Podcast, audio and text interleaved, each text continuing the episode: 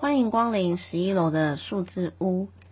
大家好，我是主持人阿丽，很高兴今天能够在这边跟大家聊聊天。未来除了我一个主持人之外呢，还会有另外一个主持人 JoJo 会不定期的在节目里跟大家一起聊聊。那为什么会叫做十一楼的数字屋？是因为我自己的小朋友小珠宝是一个非常热爱数字的人。呃，热爱且从一到一百、一千、一万的东西，然后我们家光跟数字有关的玩具大概就有二三十套，举凡什么化学元素周期表啊，举凡那种就是跳格子要一到二十啦，或者是说就是各种的数字，所以就是因为这样子的关系，然后又因为我自己住在十一楼，所以我们就昵称自己的节目叫做十一楼的数字屋，因为我在这边想要跟大家聊的是教养有关的。东西，那这个节目的定位啊，我是把它定位成就是分享以及讨论，就经验跟让大家获得一些共鸣的地方。会想要做这个节目的原因，是因为自己在刚生完小珠宝的时候，其实遇到蛮多挫折的。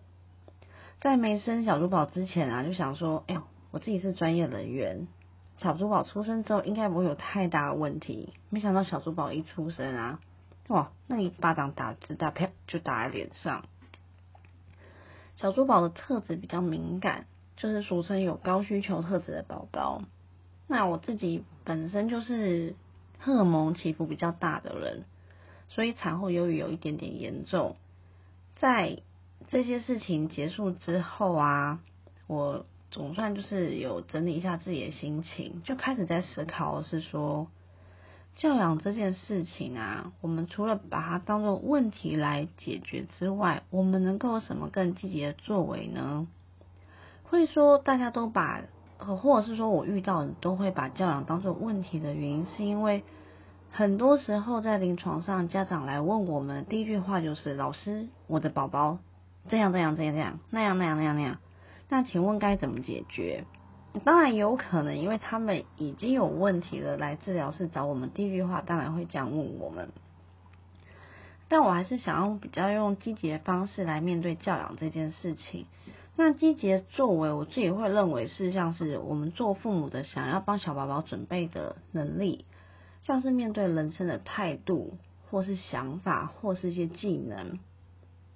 这件事情其实每个父母想的不一样。有的父母会想要小朋友就是聪明伶俐或不懂事，有的父母会希望小朋友运动很有天分，未来往运动发展。但根据我很不专业的一个观察，其实大部分的爸妈还是有过不去的坎，那个坎即使再豁达，都会忍不住过不去。那个坎就是学业成绩。虽然说我们台湾一直在做教改，像现在就有一百零八课刚被推出来，希望能够减轻小朋友的压力。但台湾很神奇的是，我们还是目前还是以成绩为导向的地方。我们无可避免的会在小朋友上学之后遇到成绩的压力。那我在想的是说，既然无可避免，我们就只能面对它，然后主动让小朋友拥有。更好的学习技能，比如说更专心学习、更有条理、更有效率，或是对学习更主动、更有兴趣。但是，到底要怎么样做才能让他们拥有上述的能力嘞？这真的是一个很艰难的问题哦，对不对？大家应该是也是这么觉得。没有人教过我们，到底要怎么做？我们这一辈的人，大部分听到就是，哎。请你考到几分几分，考到一百分，差一分打一下，然后请你考上什么学校。在这样这么大的压力之下，说真的，其实我自己是不喜欢学习啦。也许有人是喜欢学习的，那但我不是那样的学生。当父母之后啊，我们常常会在不经意当中用了我们自己父母那一辈的方式来面对小朋友。可是这些方法，专家学者又会说：哇，你这样会造成小朋友心理障碍哦。所以，当父母真的真的很难。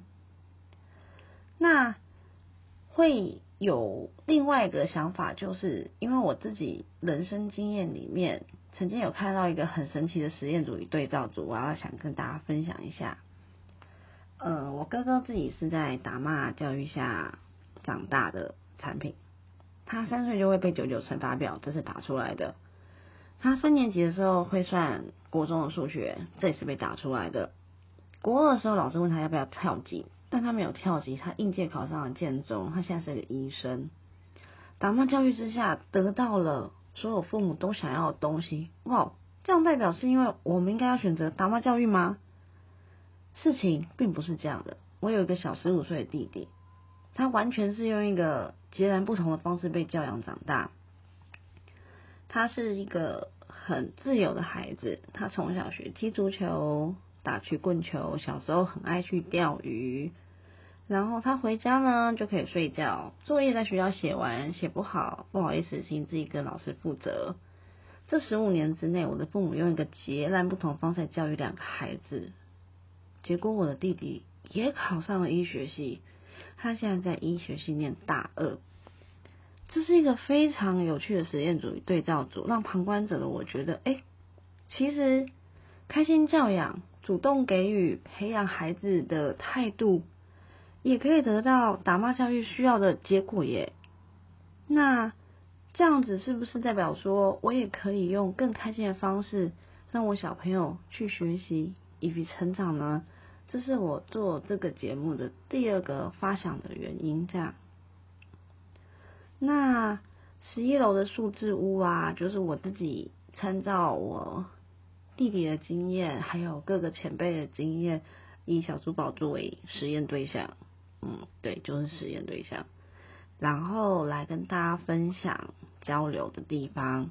节目中我会分享一些书籍啊、桌游啊、崩溃的经验，也会有跟其他专业交流的一些经验分享。